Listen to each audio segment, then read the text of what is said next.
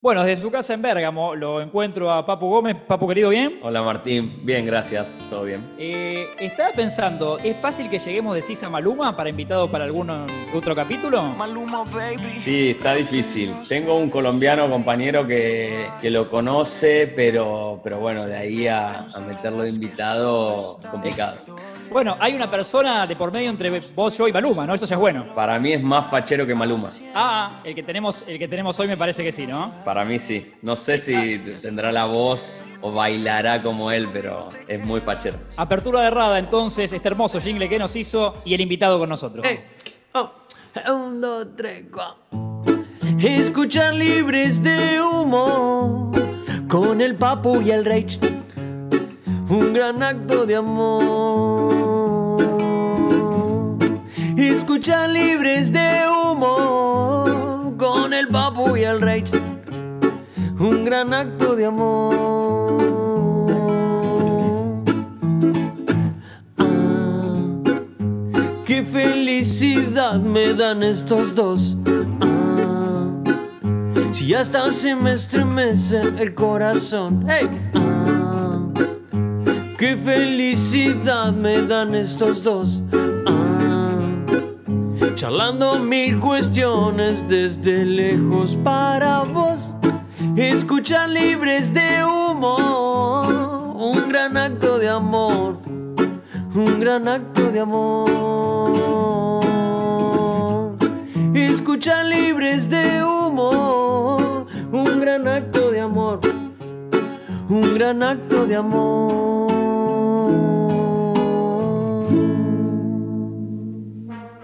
Defensor eh, histórico del fútbol argentino, una excelente carrera, jugador de selección.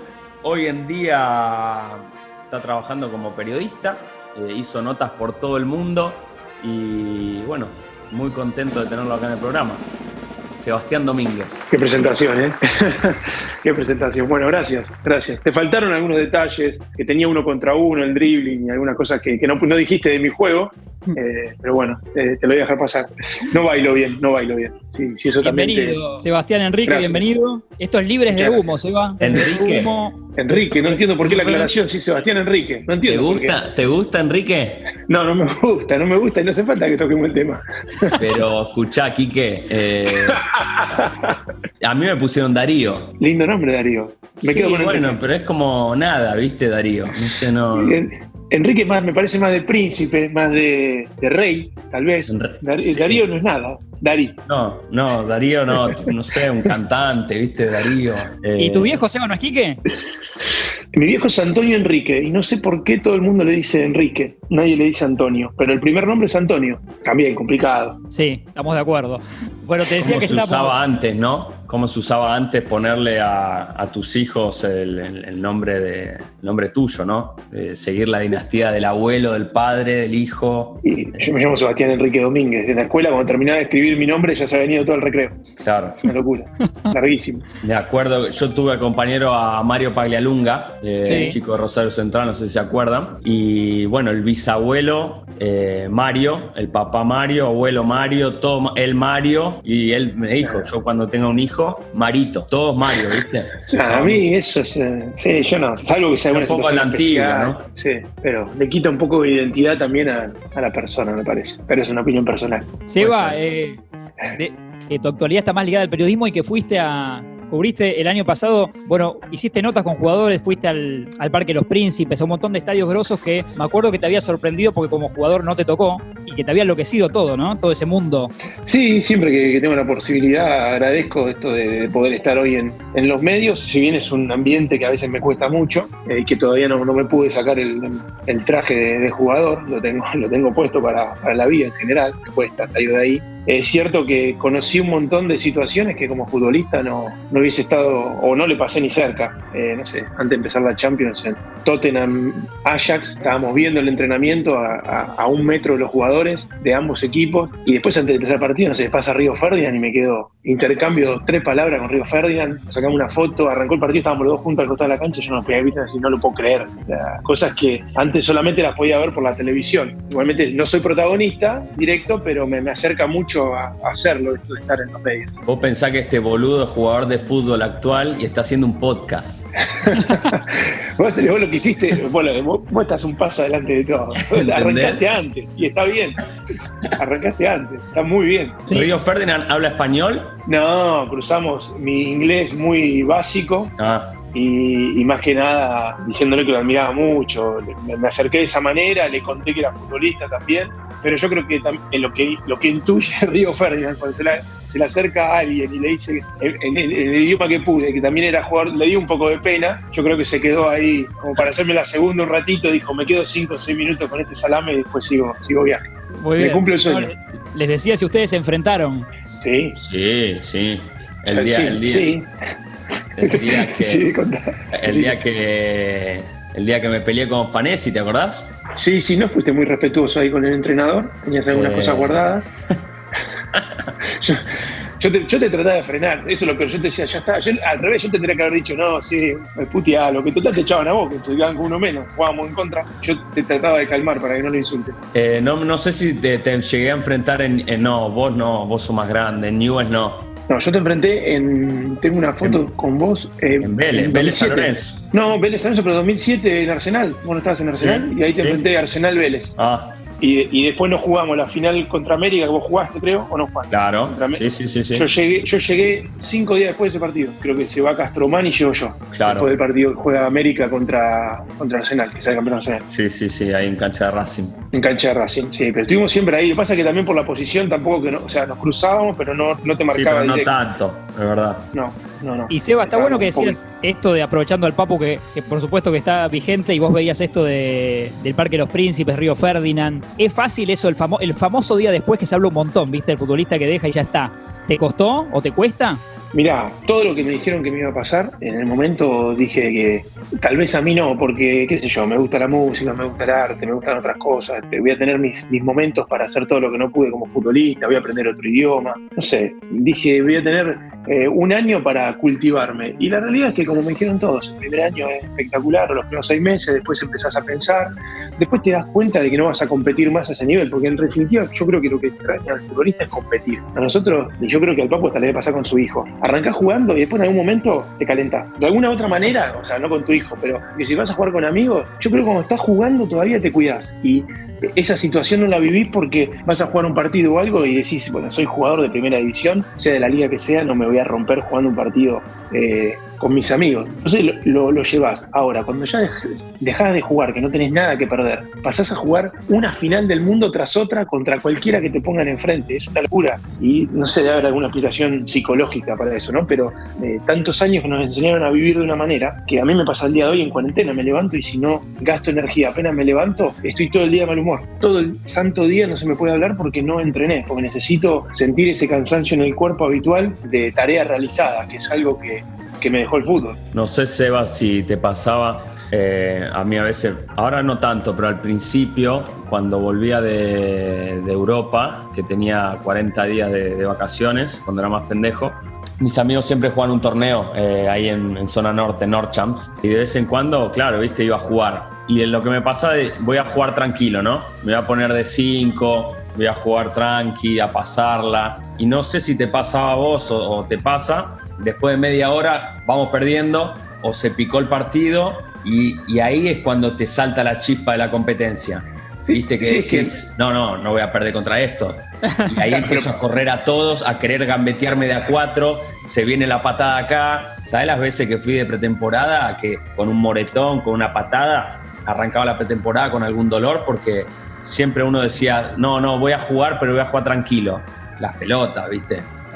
Yo cuando, vos cuando yo cuando, competía me costaba jugar, porque además no tenía amigos, tenía amigos futboleros, pero no amigos que jueguen bien, entonces ir a jugar con ellos era realmente estar, jugar muy tranquilo porque no habían jugado en inferiores, eh, mismo habían hecho otros deportes, no tanto fútbol, entonces eh, es como que estaba bastante cuidado en ese sentido. Lo que sí me pasó es que cuando dejé el fútbol, el primer partido que fui a jugar, primero que a mí jugar tranquilo, jugar de arquero, ¿no? Como porque vos te calentás y te sacás un tipo encima. Yo me caliento y no me lo saco encima, yo defiendo. o a lo sumo puedo jugar pasando la pelota y puedo sorprenderte porque decía, ah, mira el grandote medio tosco, pero conserva algunas cosas. Te das cuenta que jugó, ¿viste? Claro. Pero yo no soy un tipo que me, me marcás fuerte, me marcás bien si estás entrenado y saco diferencia, porque toda mi vida juego otra cosa. Me, me pasó que fui a jugar el torneo de medios, el torneo que sí lo conozco y me han invitado, pero fui a jugar la Liga de Medios, por ejemplo, y el primer partido era, hola Sebastián, ¿cómo estás? Nos sacamos una foto. Y el mismo que te había venido a sacar una foto, a los cinco minutos le estaba gritando al otro, apretalo que se caga, apretalo que se asusta, apretalo que no sabe, es un muerto, apretalo.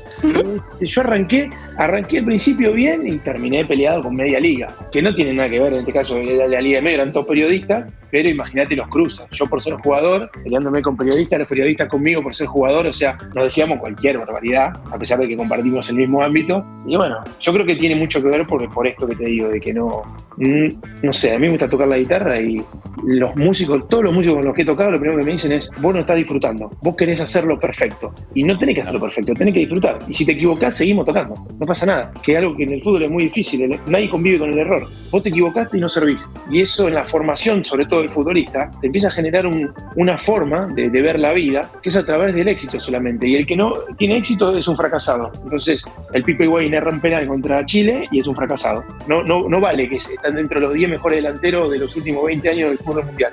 Erró el penal, no sirve más. Salir de esa forma es difícil porque es la única que nos enseñaron. Entonces, a veces, ya no teniendo el fútbol, te seguís exigiendo con otras cosas de la misma manera. Eh, esto de hacerlo bien, de sobresalir, de tener prestigio, que la gente te, quiera por lo que haces. Y bueno, es difícil cuando no está el fútbol de promedio, porque arrancás desde cero.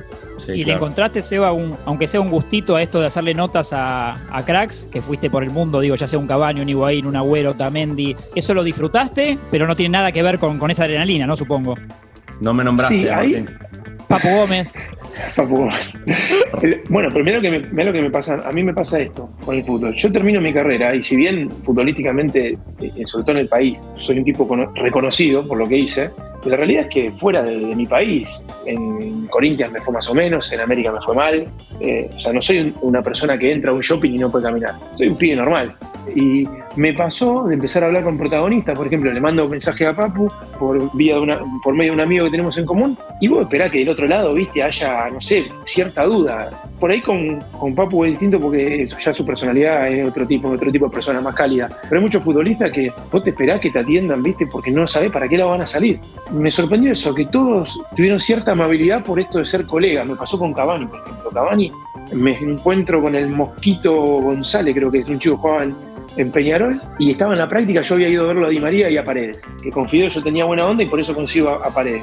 Y ya cuando entro, entra Neymar y Dani Alves, y cuando me ven, me ven como diciendo, este jugaba al fútbol. Y yo le digo, yo, yo soy Seba, le digo, Seba, yo acabo en Corinthians. Así que, oh, Seba. Y nos empezamos a sacar fotos, ¿viste? Y yo digo, no lo puedo creer. Sale el profe de Neymar, era el profe mío de Corinthians. Y empieza a cerrar todo el círculo de una manera, y decir, ah, no era, ya, no era tanto como yo pensaba que por ahí iba a quedar pagando. Y en eso pasa Cavani, y también le digo, che, y mirá, vos sabés que estoy acá, y ya que estoy, disculpame, no me tomes a mal, pero no quiero perder la oportunidad. Y dice, vení a las 6 de la tarde tomar mate a casa. Y tomamos cuatro horas mate, le hice una nota y yo, viste, decir, yo pensé que el tipo no me iba a conocer a mí. Realmente, yo lo marqué en la selección todo, pero digo, es que se va a acordar de mí si me vio una sola vez en toda su vida. Y encima no me vio porque me pasaba como parado, como parado pero ni siquiera que yo lo marqué y no lo dejé mover, que vos decís, el tipo se va a acordar de mí por algo.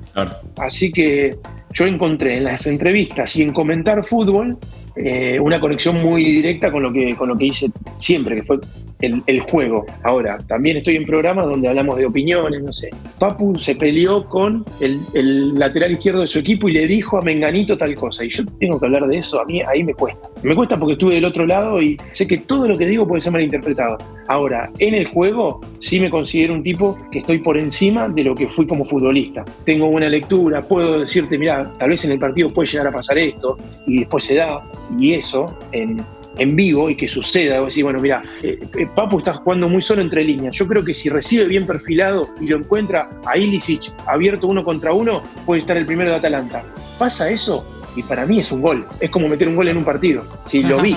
No, marcar la diferencia, marcar la diferencia entre vos y tal vez eh, un periodista, que obviamente que es normal, ¿eh? no porque el periodista no sepa de fútbol, pero sí porque vos lo viviste eh, en carne propia dentro de la cancha. Sí, y después lo que pasa y que sí aprendí y que me doy cuenta de, también me pongo en la piel del periodista y ahí digo, es difícil. Primero nosotros llegamos al medio con, con, si te fue medianamente bien, con la posibilidad de elegir un montón de cosas. ¿Por qué? Porque económicamente está bien, porque podés elegir qué hacer y qué no hacer. Y el pibe que viene a estudiar 3, 4 años periodismo llega a, un programa y tiene que sobrevivir en ese programa. Y ahí es donde a veces encontrás un montón de cosas, como te pasaba en el fútbol, a veces en equipos donde vos decís todo cuesta un montón, eh, todo es mirar siempre cinco años más adelante, nada te sucede en el momento, eh, nada funciona en Argentina. Y ahí me pongo en el lugar del periodista y es un, es un laburo chivo. A veces arrancas una cobertura, me ha pasado con River en, copas internacionales a las 10 de la mañana y el partido es a las 10 de la noche. ¿Y de qué hablas 12 horas? Y el que está en su casa prende la televisión el sillón y dice, oh, este salame otra vez hablando de lo mismo, hace 10 horas que está hablando de lo mismo, y, pero que no puedo hablar otra cosa, ya, yo puedo hablar una hora de fútbol, después las otras 11 las tengo que completar como sea. Y ahí es donde empiezo a ver periodistas y yo digo, bueno, este tipo fuera de serie, ¿entendés? Yo, no sé, hoy lo miro mucho a Barky, por ejemplo, me parece un tipo que me entiende el juego, pero que además lo expresa bien, es bastante estético, esa es otra, es lo que me pasa ahora con ustedes. Me voy por la rama, no puedo, no puedo, no puedo sintetizar una oración o un pensamiento con una oración. Así que así como tengo espejos en el fútbol, o tuve espejos en el fútbol, tengo también dentro del, periodismo y trato de copiarlos. Me acuerdo que Seba en su momento para Brasil 2014 estaba cerca, ¿no? Estabas ilusionado y, fue un masazo, supongo, eso en tu carrera, ¿no? Yo vi la, no, vi la convocatoria, pero literalmente con la nariz a 3 centímetros del televisor. Y yo en el fondo sabía que, ya me ha pasado con Diego. Yo cuando voy a la selección, lo primero que siento cuando entro al predio y cuando los veo a todos, cuando empiezo a ver el ritmo que tienen, digo, a mí acá me va a costar.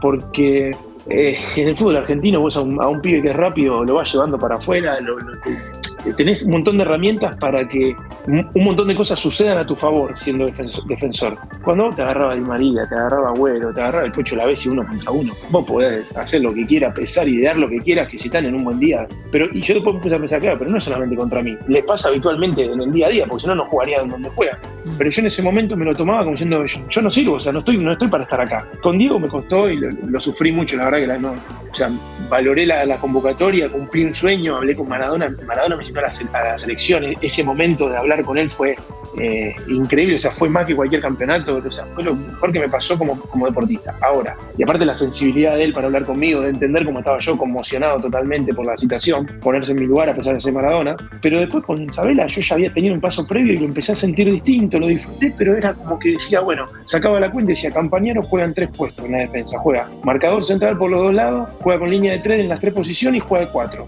Eh, va Santa lo mismo, pero del medio para la izquierda, juega de tres, juega con de stopper por izquierda, libro o, o sea, puede cumplir esa función. Entonces cuando empecé a sacar la cuenta dije, y sí, es probable que yo que juego de central, a lo sumo puedo jugar de libro. Después, ¿qué más le puedo ofrecer al, entrenador? ¿Puedo jugar por afuera? No, y en un mundial vos necesitas por línea que uno te haga dos o tres funciones. Entonces ya desde ahí estaba medio complicado. Si a eso le sumamos que, cuando fuimos a Uruguay jugamos con suplentes ya clasificados y antes de salir del vestuario me dice Isabela, te voy, a decir, te voy a decir algo, me dice, Suárez en el área, prefiero que nos haga un gol por no marcarlo que ir a marcarlo y que, le cobren un y que nos cobren un penal boludo. Y yo dije, bueno, listo.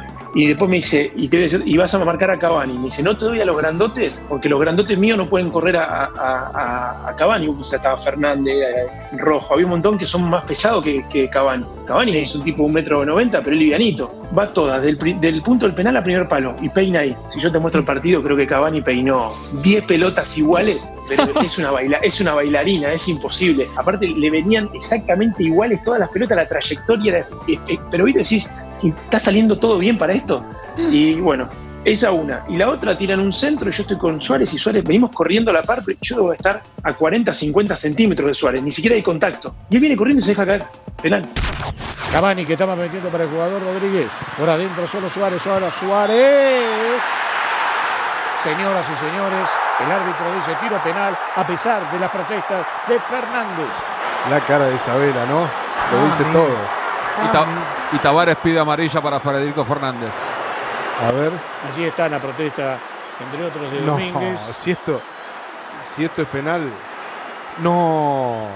Ni siquiera lo empuja, siente el contacto Domínguez apoya el brazo en la espalda de Suárez y Suárez se desparrama como si le hubiesen pegado un tiro.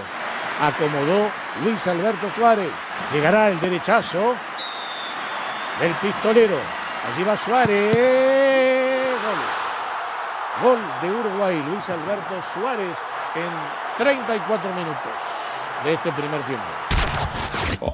un, un despelote. Después el árbitro vino en un partido de Libertadores a pedirme disculpas. Era su último partido que dirigía me dice, antes de retirarme, me dice, te quiero pedir disculpas, no sé lo que cobré ese día. Vi la imagen y no lo puedo creer porque es insólito el penal que cobra. Y yo ya ese partido, lo que me pareció a mí, nosotros veníamos de empatar con Bolivia 1 a 1 en su momento, antes de, oh, Perú, antes de Uruguay. Y en Bolivia me había ido bien, me había jugado de libro. De hecho, creo que la primera vez que Bilardo me daba una, como que me decía, me, me decía algo eh, bueno. A mí siempre el doctor me tenía para el cachetazo. Sí. Eh, me- bien, pero siempre, viste, le- me faltaba algo. Siempre, Domínguez tal cosa, Domínguez tal otro. Bueno, y eh, esta vez termina el partido con Bolivia, viste, y me dice, la verdad, eh, espectacular el trabajo que te pidieron, lo que hiciste. Yo jugaba de libero y no tenía que permitir que remate. Entonces, cuando había un remate, yo de libero tenía que ir a marcar al que patee. Y pateaba Chumacero 60 metros, yo salía corriendo como un loquito y tapé como, sé, 4 o 5 pelotas así. Bueno, y se dio, empatábamos gol de Vanega de cabeza. Después vamos con esto con Uruguay. Y después del partido yo dije, estoy afuera del Mundial. Estoy afuera del Mundial porque le, lo llené de dudas al técnico. Porque este partido en el Mundial, 3 a 2, quedaba afuera. Y del 3 a 2 yo tuve muchas situaciones con Cavani que perdí y muchas situaciones con Suárez. Después el equipo también anduvo mal. Hizo dos goles Maxi Rodríguez. Y bueno, nada, viste, cuando estaba dando la, lista, eh, dije yo, de acá estoy, estoy afuera. Estoy afuera, estoy afuera, estoy afuera. Me acuerdo que me metí en la habitación. Yo no soy de vivir nada así tan, tan loquito. Pero ese día me- no sé qué me pasaba. Y me metí, como te decía, a un centímetro de la tele, pegado.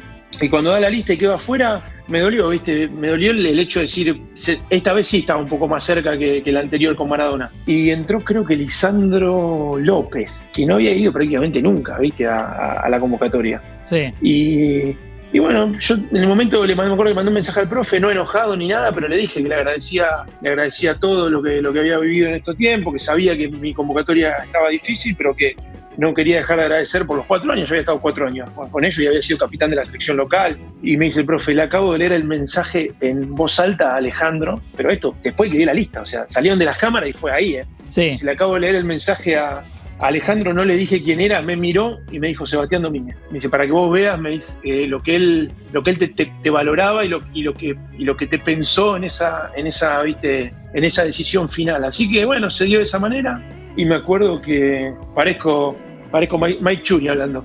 bueno, se dio de esa manera. Juan Cassette. Juan Cassette. Y, y vos sabés que después me dijeron, "Sac- sacate entrada, ¿viste? Sacate entrada para el Mundial. Y yo en ese momento te digo la verdad, o sea, por haber formado parte del ciclo, yo tenía acceso a entradas todas las, las, todas las fases. Pero podía pedir 10 entradas si quería todas las fases. E irme con mis amigos, con mi familia a ver el Mundial. Pero tenés sangre. dije, no. Y dije, no, no, viste, no, esto yo lo miro de mi casa y voy a ver si lo miro. Pero no porque no quisiera que puñal. vaya bien. ¿no? ¿Eh? Era un puñal. Y claro, pero es como cuando quedamos afuera de la Libertadores con, con Peñarol, con Vélez. Yo después la final ni la vi. Eh, la final Peñarol Santos no la vi, que me la cuenten.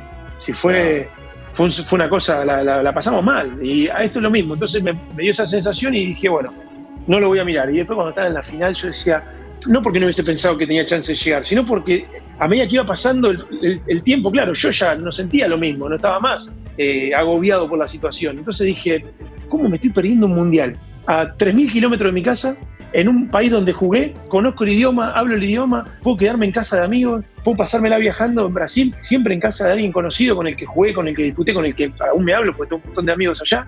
Y digo, no puede tan salame. Y bueno, y cuando llamé, me acuerdo para la final, lo llamé a Moschela, que en ese momento era que repartía las entradas, y le digo, Moche, le digo, por favor, separame una entrada. Me dice, Seba, no sé. Te estuve un mes insistiendo para que me pidas las entradas y no me las pediste. Ahora es la final del mundo. Me dice, ¿de dónde sacó una entrada? Y no, no, no, no, no fue. Y me quedé en mi casa. Y fue como, viste, como decir, qué salame de, de, viste, de no, no ver un poquito más allá y, bueno, y jugármela, sacar las entradas. Apu. Perdón, para saber, ¿fue parecido lo tuyo con Rusia o no? Fue un poco parecido, no, no sé si estuve tan cerca como Sebastián, pero a mí me pasa que nos, a mí cuando me convocan, me convocan a una gira en Australia y Singapur, donde juego un partido, hago un gol, anduve bien. Ya se fue Lanzini, ya espera su oportunidad. Leandro Paredes presionaba en el área al área. Allí estaba Paredes. Allí está el Papu de zurdo y el arco. El Papu. ¡Gol!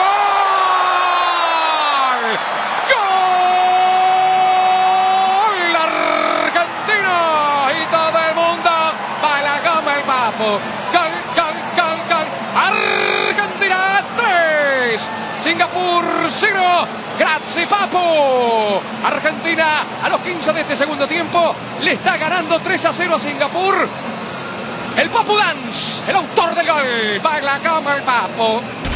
Me vuelven a convocar otra para las eliminatorias, que juego de titular contra Perú. Sí. Empatamos 0 a 0 y después eh, eh, vamos a Ecuador y clasificamos al Mundial. Yo dije, viste, este grupo tiene, estamos todos adentro, dije. Somos nosotros. Está- Claro, estamos, estamos todos, no, que no venga nadie más, algo así de la canción. Claro, no viste, yo cantaba. estaba así frotándome las manos, dije, ya clasificamos, estamos adentro, vamos, Eh, todos contentos. Clasificamos al Mundial, inauguramos un partido en, en el Estadio Mundialista de Rusia, Sí. eh, ¿te acordás? Eh, Sí, sí, sí. donde yo juego de suplente y entro por lo Celso el segundo tiempo y anduve bárbaro. Entré, entré de, de interior o no sé, doble cinco, no sé. Entré y anduve bárbaro. Cuando volvemos al vestuario, Becasese. Qué bien anduviste, Papu, felicitaciones. La verdad que entraste bárbaro. Viene Nico 10, el otro Papu. Claro. La, la verdad, bárbaro. Entraste, te hiciste lo que te pedimos.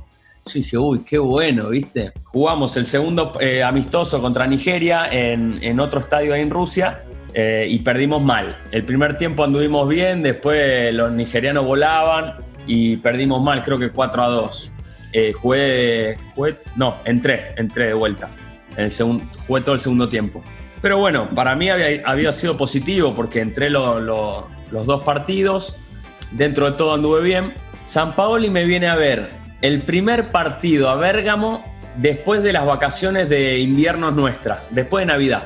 Hacía, eh, fue atípico porque en vez de hacer 2 grados, hacía, ponele 20 grados en Bérgamo. Venía de las vacaciones, nos tocaba contra el Napoli en casa, el partido fue un desastre, hacía calor y el Napoli nos termina ganando 1 a 0, pero patearon una vez al arco, nosotros no pateamos al arco, rarísimo, porque el Atalanta juega bien, y yo no anduve bien. Y, son esas cosas, viste, que justo me viene a ver el técnico de la selección eh, y no anduve bien. Eh, bueno, después nos quedamos a charlar un, poco después del partido con San Paolo y me dijo que me iba, a pelear el puesto con, con dos o tres más eh, compañeros, que iban a ser fundamentales esos seis meses antes de la lista del Mundial. Y la verdad que esos meses tuve, tuve desde enero hasta ponerle marzo, abril, no anduve bien. Tuve un problema en el dedo que me condicionó muchísimo. eh, jugaba infiltrado, físicamente no estaba bien. Y después de, después de marzo, abril empecé a andar bien de vuelta. Y la convocatoria que él hace contra España, que nos comemos seis en, en, eh, Sí. Inglaterra, ahí no me convoca. Convoca a Perotti, a Lanzini. Lanzini juega bárbaro contra Italia, contra España no juega, juega bárbaro contra Italia. Y claro, viste, todo el mundo empezó a hablar de Lanzini, Lanzini, Lanzini, que bien anduvo. Y bueno, un poco que me, me empezó a dejar afuera a mí, viste. Y ya cuando llegó la, la época de la lista del Mundial, ya no, no, no tuve muchas chances. Pero bueno, estuve ilusionado hasta, hasta ahí. Ya lo último ya no, ya, ya sabía que, que estaba más afuera que adentro. Eh, Pero son esas cosas de la suerte. Capaz que contra el Napoli la rompía y, y seguía adentro, ¿viste? O me convocaba para la próxima. Sí, sí, sí, sí. Y Seba, vos, vos desde, desde tu lugar, ¿cre- ¿crees que todavía Papu está a tiempo de un mundial? No, boludo. Eh, yo loco, creo que- 32 años tengo. No, no, mundial no. Y pasa es- tenía 40. ¿Qué te- Sí, pero mi posición es distinta. Hay, hay, hay chicos que están anda- andando muy bien y está bueno que se respete también y, y- y que estos chicos crezcan en, este, en estos años para llegar bien al Mundial. Yo se lo dije a Seba, que lleguen con, con 30 partidos en el lomo, con 40 partidos en el lomo en el Mundial. Claro, es que el, problema es ese. Yo también, a mí me, me costaba ver el recambio porque, claro, tenía mucha afinidad con los que estaban anteriormente también. Mm. Pero me parece que, que es necesario que los pibes se crean jugadores de selección, ¿viste? Y para eso necesitas partido, partido, equivocarte, que después salga bien de vuelta, volverte a equivocar, empezar a tomar confianza. Y ahí, si no, es muy difícil. Llegas a un mundial con, como decía Papu, con 10 partidos en primera, con 10 partidos en selección y es. eh, la sensación es que todavía estás rindiendo examen. Si estás haciendo un mundial, sabes que te, te volvés en la primera ronda en un mundial, en una Copa Libertadores. O sea, en eso es, el futbolista es confianza y la selección para mí pone nervioso a cualquiera. Imagínate cuando vemos las imágenes de Messi también que como, como estaba ese jugando en selección. No, no- no- es normal, o sea, es le pasa al mejor del mundo, es una presión distinta cuando juegas en tu club. ¿Dónde te ibas de vacaciones, Seba, de pendejo? ¿Dónde me iba de vacaciones? Es un tema que nos gusta lado, con Papu en este, en este podcast. ¿Eh? Me Pero fui. con tus amigos, ponele. No, no me fui nunca, nunca, boludo, un garrón. Yo a los 16 ya estaba ahí en primera reserva, pero me fui de chico, me había ido dos o tres veces, como mucho, dos veces, a Santa Teresita. la, la nieve la conocí una sola vez de grande. Eh, nada, no teníamos mango cuando éramos cuando era pibe. Estábamos muy mal. Y, y vacaciones con la, algún ¿Qué? destino con la familia, digo, que te haya gustado, destaques, que volverías. No, no, no, es eso, eso. Fuimos con la Santa Teresita, pero después no, nosotros no yo siempre hablo mucho con mi mujer. Nosotros no íbamos a comer afuera, nunca fui- no tengo recuerdo de haber ido a comer a un restaurante con mi familia, por ejemplo. No tengo recuerdos. Tengo uno de con 22 años que lo busqué yo y lo llevé a comer. Y terminaron peleados mi vieja y mi viejo y nos tuvimos que levantar y nos llevamos ni a comer la comida. Bastante bien salí, te voy a decir. ¿Tenés hermanos, Seba, vos? Tengo un hermano y una hermana. Una hermana. Mi hermana estaba en Varsovia cuando pasó todo esto. Mi hermana labura, es eh, traductora de inglés, pero labura para varias empresas. Eh, le, va, le va muy bien. Y mi hermano es el ayudante de campo de Mariano Soso, ahora están en San Lorenzo de Almagro. Agarraron ahí. ¿Y viviste Ah, en pensión vos? No. No, no, no, porque justo era Rosario. Claro. Así que vimos, no, mi viejo es un entrerriano bruto. A mi viejo le dicen martillo. Mi viejo, cuando yo tenía 11 años, él dirigía el Newell's y te- entró- fue tres veces en cana por, por mandar al hospital a los árbitros. Cagarlos No. adentro de la cancha con los pibes jugando, todo. Qué No, picante. No, El temperamento de, de Quique. no, eh, no, una cosa. eh, después, lo- después de un montón de cosas, no lo puedes creer, es un amor, pero es un loco mierda. Claro. Re- Está re loco. Qué está difícil loco, era jugar en esa época, ir a jugar ahí a, contra Newell. Me acuerdo en inferior era terrible. ¿Y pero vos qué categoría sos? Vos sos, vos sos más pendejo. No, yo och- 88, pero jugaba para la 86 y la 86 de Ah, Newell tenía un equipazo. Estaba Billy Roda. Roda, Garay, el Laucha Sí. Formica. Formica. eh, no sé quién más estaba, pero tenían un equipazo. Ahí estaba el Eran negro- todos de estaba el- selección, me acuerdo. Eran todos de la selección sub-17. Creo que ahí estaba el negro Roncaglia también. Roncaglia es Sí, Juan.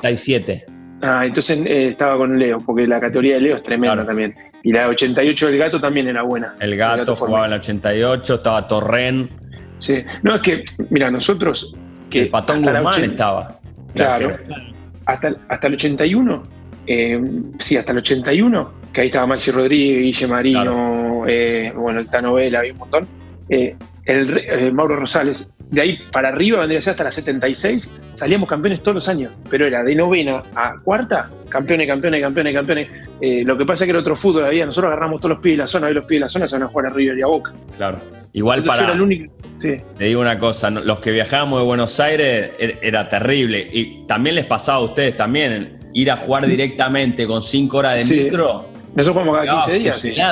Bueno, pero vos pensás que nosotros eso fue una práctica que yo la hice también en primera, de viajar cada 15 días. Claro. Y a mí me pasaba cuando yo jugaba en Vélez y teníamos que ir a jugar a, a Rosario, y los pibes se llevaban almohadas para el colectivo. Y yo le digo, maestro, son cuatro horas, tres horas y media, ¿qué haces? O sea, no te vas a jugar aquí acá. Eh, por una película y llegaste, no, en la, en la loma del orto, allá, no es la selva, boludo, estamos acá nomás. Bueno, para mí era común. Yo hasta el día de hoy, yo me subo al auto, pongo, pongo un disco y llevo a Rosario. Claro. Y para la gente te dice, viajaste, viajaste a Rosario. Nosotros una vez nos tocó ir a jugar a Santa Fe contra Unión. Claro, siete horas de micro, ¿viste? Llegamos, llovió toda la noche. Cuando llegamos se suspendió. Oh, No jugamos y nos volvimos. Era una locura. No, era una locura. La pasábamos bien porque era- eras pendejo, y te iba en el micro boludeando. Pero si te pones a pensar hoy en día es una, una locura. Sí, nosotros pasamos unos. Sí, decime, decime, No, quiero aprovechar a los dos para que me digan eh, algo distinto, que ya que lo- los dos lo conocen y lo conocieron a Messi. Algo que no se haya dicho, ¿se, ¿puedo confiar en cada uno? Algo que no se haya dicho. Sí, puedo. Sí. No sé si por ahí no se haya dicho, pero está bueno. Eh, algo, algo- confío en tu aporte, digo, algo que sientas que es original sobre Messi, aunque lo hayas dicho, no importa, pero que... Ah, no, es que para mí, a mí me sorprende porque yo siento que, él- la presión la, la- la siente mucho. Que no, no, no es que, viste que hay, jugadores que tienen esa inconsciencia de, un montón de cosas que le pasan. No sé, yo lo veo al Kun y lo veo más inconsciente de- de lo que vive. No sé si si es un futbolista o una persona que se plantea realmente todo lo que, lo que ha vivido en su carrera, no digo de forma coherente, porque si no sería una falta de respeto, pero de una forma más cerebral, de decir, a ver, ¿por qué me pasó esto? A ver, ¿qué es lo malo que me puede pasar acá en adelante? No, él juega, ¿viste? Juega, juega, juega con los amigos, juega en el City, eh, o juega a la Play y juega de la misma manera. Para él el fútbol es uno solo. Mm. Y eso yo lo hablé mucho con Sabela en su momento, que él me decía que yo pensaba demasiado, ¿viste? Y a mí, yo con Messi tengo esa sensación de que eh, es, toda, es un futbolista que para todo lo que le pasa, él tiene la mirada de un montón de cosas de un tipo normal. Entonces, para mí hasta le cuesta entender de por qué le pasan ciertas cosas. Y, y- y la sufre. Eh, y yo, en definitiva, eh, también mirando un poco la serie esta de Chicago Bulls, que en un Sí. momento le preguntan a Jordan y Jordan dice, yo no sé si volvería a elegir esta vida. Yo decís, maestro, ¿cómo no querés ser Jordan otra vez? ¿Estás loco? y después eh, yo me pongo en la piel de Messi y digo, y capaz que él camina por la casa y donde hay una ventana tiene que mirar para afuera porque capaz que a 800 metros hay un paparazzi tirándole una foto. Y eso a mí no me pasó nunca ni me va a pasar y yo vivo con otra tranquilidad. Después obviamente que le envidio pero yo siento que, sufre muchas cosas de ser el mejor eh, y se le notan, se le notan en la selección, se le notan en, los malos momentos de Barcelona, que no lo transforma en un mal jugador ni en una mala persona, sino lo hace, para mí lo hace muy humano, lo, sufre mucho a, ciertas cosas que tal vez uno espera que no, que, que no las sienta por ser el mejor. Y no, no, es una persona como cualquiera.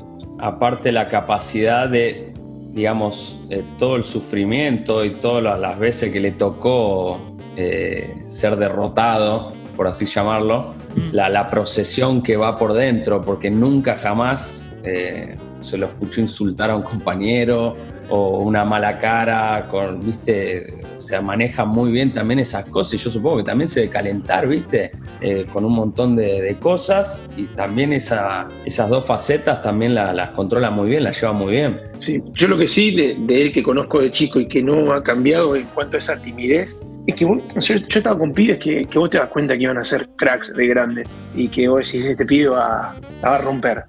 Un caso similar es el de Maxi Rodríguez, que son pibes que le pasaron muchas cosas importantes en su, en su carrera, pero mantienen esa esencia, viste, que es un pibe, es un pibe normal. Vos lo ves y hasta él se sorprende de las cosas que le pasan, que lo saluden en Turquía porque lo conocen del gol contra México. Claro. Y vos decís, pero ¿qué, qué, maestro, hiciste el gol contra México, un golazo, salió en todos lados.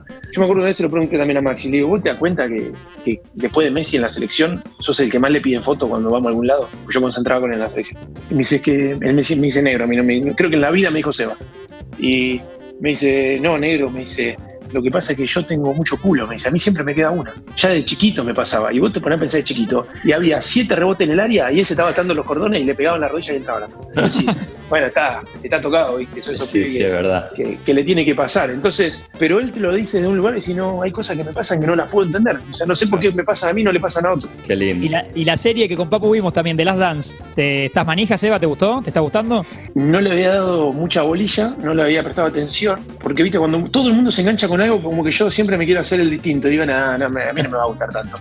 Y después, ¿sabes? como quedé, que estoy loco porque salga ya ahora, estoy en, la- la- o sea, en los últimos dos capítulos, Porque además es un momento de mi vida, el de la NBA ese, donde yo iba a la casa, me acuerdo de Vicky, porque de mi esposa, que éramos novios, que mm, yo en mi casa era un, como te decía, era un lío, eh, era un lío mi casa, éramos cinco en dos metros cuadrados, y muchas veces había un solo televisor para todo, era un lío. Entonces yo mu- me quedaba mucho en la casa de Vicky. Y una de las cosas que compartimos mucho juntos era, antes de yo volverme a mi casa, de 10 de la noche a 12, era ver el partido de la NBA. Y en ese momento el partido de la NBA era Jordan. Entonces Claro. nosotros Chi- Chicago lo vimos mucho. Y esa temporada, la de los 18 años, es cuando yo me pongo de novio con, con ella y, no, y nos pasa esto de, de verlo juntos. Entonces es como un recuerdo de estar mirándola tirado en la cama de mi suegro, de, de la, Claro. de la habitación de ella, en la casa de mi suegro, mirando la NBA en un televisor de tubo 14 pulgadas. Qué O sea, lindo. es eso para mí, es, es- es espectacular.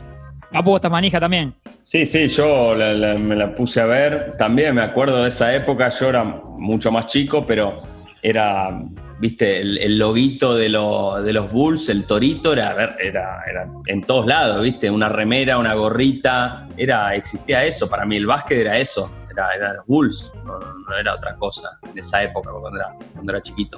Pero sí, ahora también estoy loco, No, muy bueno.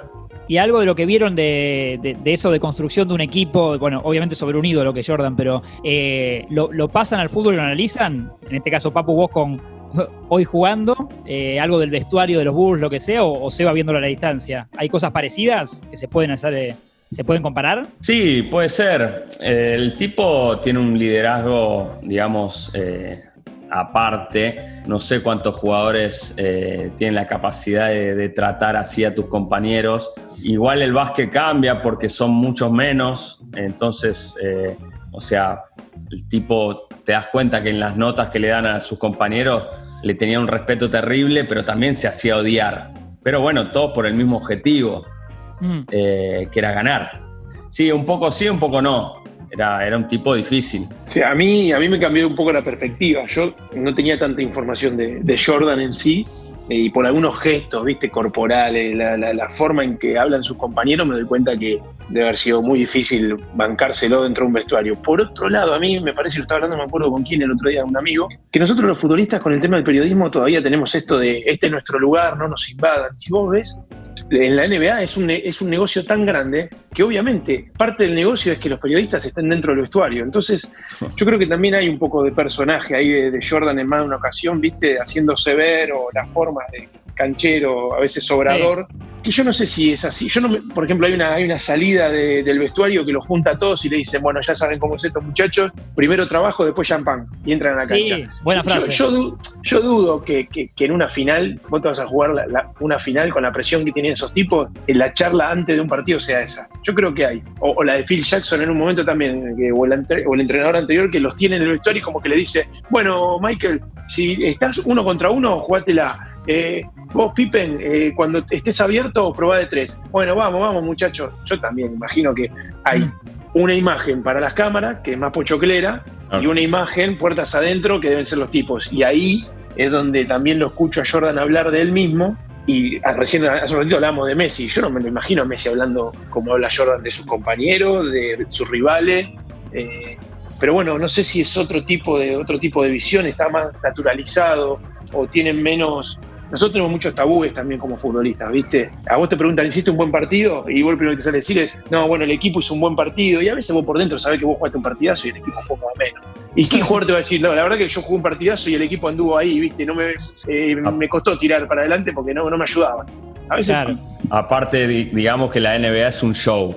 Mismo Claro. si vos vas a ver las conferencias de prensa, son un show, porque las cosas que dicen, ¿vos te la imaginás decir que, que un jugador diga esas cosas? Tipo, no me acuerdo qué jugador eh, eh, dijo, sí, que se metan las banderas ahora, que, que vayan a festejar, que se metan las banderas en el, ¿entendés? Sí, sí, sí. Eso no pasa en una conferencia de prensa. Y todos riéndose, viste, los periodistas. Es, es- es un show la NBA.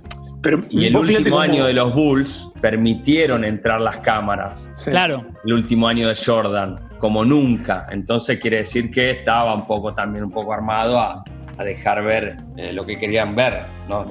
A mí lo que me, pasa que, eh, que es muy distinto al fútbol, por ejemplo, son las tomas de decisiones de los dirigentes, eh, el, el hombre este que pone y saca a los entrenadores. Por ejemplo, si vos te pones a pensar, Phil Jackson, lo contratan para que esté a un costadito del entrenador, el entrenador no estaba de acuerdo, lo tienen un año, un año y medio, dos, lo sacan al entrenador, lo ponen a Phil Jackson, es como que vos en fútbol le digas al entrenador, mira, te voy a traer a Juan Pérez que no lo conoces, va a estar parado al lado tuyo, pero no te va a molestar. Y dentro de años vienen y dicen, andate porque va a ser Juan Pérez el entrenador. Lo primero En que se dice en el eh, eh, fútbol que es un terrible eh, un- Serrucho. serrucho.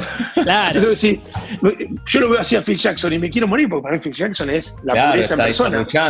Y vos decís, pero maestro, como entraste a los Bulls, que estás loco, así no es. Y, pero porque nosotros, a, a nosotros nos enseñaron de una manera que tampoco sabemos si es así. Es otra No cultura sé si la- la del fútbol. Claro, es una cultura distinta. eh, bueno, pasó con Bielsa y Castelli. Bielsa, no me acuerdo si fue en América, donde se fue y queda Castelli, se armó un lío.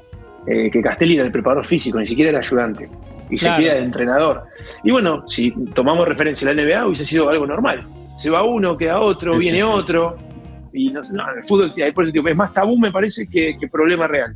Bueno, Seba, ha sido, ha sido un gran placer. Cerramos este, este capítulo. Espero que para vos también. ¿La pasaste bien? Ya está, ya, ya- ya está. Podría- no que me tengo que ir a hacer de estar vuelta la tarea. horas. Y hacer tiene un cumpleaños, ¿viste cómo un es esto? cumpleaños, Seba, me tengo que ir. Sabes que si yo salgo de acá y me tengo que hacer tareas. O sea, no, no, ya no hay más sillón, televisión, nada. ¿Sabés lo que podemos Sí, hacer, todo. Seba? Ahora te despedimos, nos desconectamos, pero vos hacés como el simulacro que seguís media hora más solo. Yo me quedo mirando en la cámara y, y- y haciendo que sí con la cabeza. Y pongo un partido, me pongo una serie de Netflix, total tengo los auriculares. Te pones la de Jordan.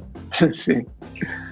Bueno, gracias Eva, en serio, eh, por ser parte de Libres de Humo. Estamos, eh, nos van a buscar las plataformas de Spotify en arroba escucho Congo, por supuesto, así que el, el agradecimiento a Clemente Cancela, a Guido Coralo y a Tincho Torres Nelly ahí operando. Eh, Mirá vos, Clemente está, está detrás de, detrás de todo esto. Bueno, le voy a manguear Sí. algo. No sé, alguna, algún- alguna figura de acción porque compartimos ciertos hobbies. Todas, algo. todas las ca- todas mis carencias de chico las las tuve, la, la estoy, la estoy pagando de grande, ¿viste? Tengo Playmobil, tengo, tengo Lego, que son míos, míos son. Porque no tenía cuando era pibe. Después te sumamos al grupo de WhatsApp si querés. Bueno, Bueno, Dale. se va. Muchísimas bueno gracias. gracias, chicos. eh. Dale, Gracias. gracias. Ha sido No, un placer. Bueno, El Papu, hasta un nuevo encuentro entonces. Dale. Lo liberamos a Seba, en realidad entre comillas, porque se va a quedar media hora más hablándole solo a la compu. Abrazo grande y bueno, buen cumpleaños, Papu, allá. Disfruta. Gracias, gracias. Chau, chau.